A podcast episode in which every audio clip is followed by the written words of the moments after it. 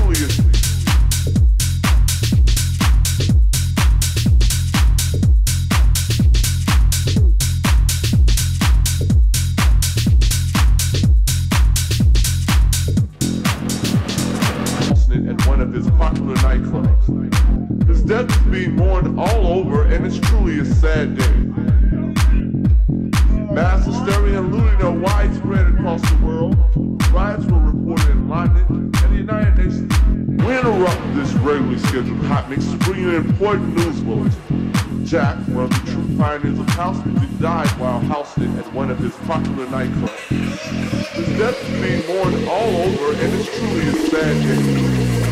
And it's truly a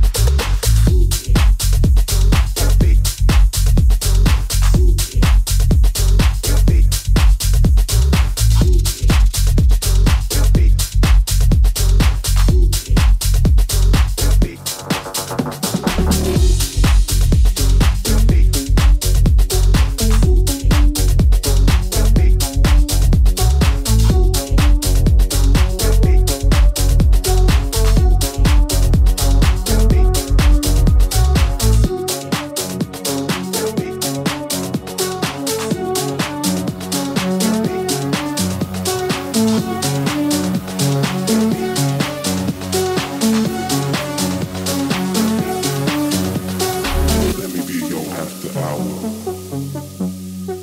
Let your body dance to my beat. Let me be your after hour.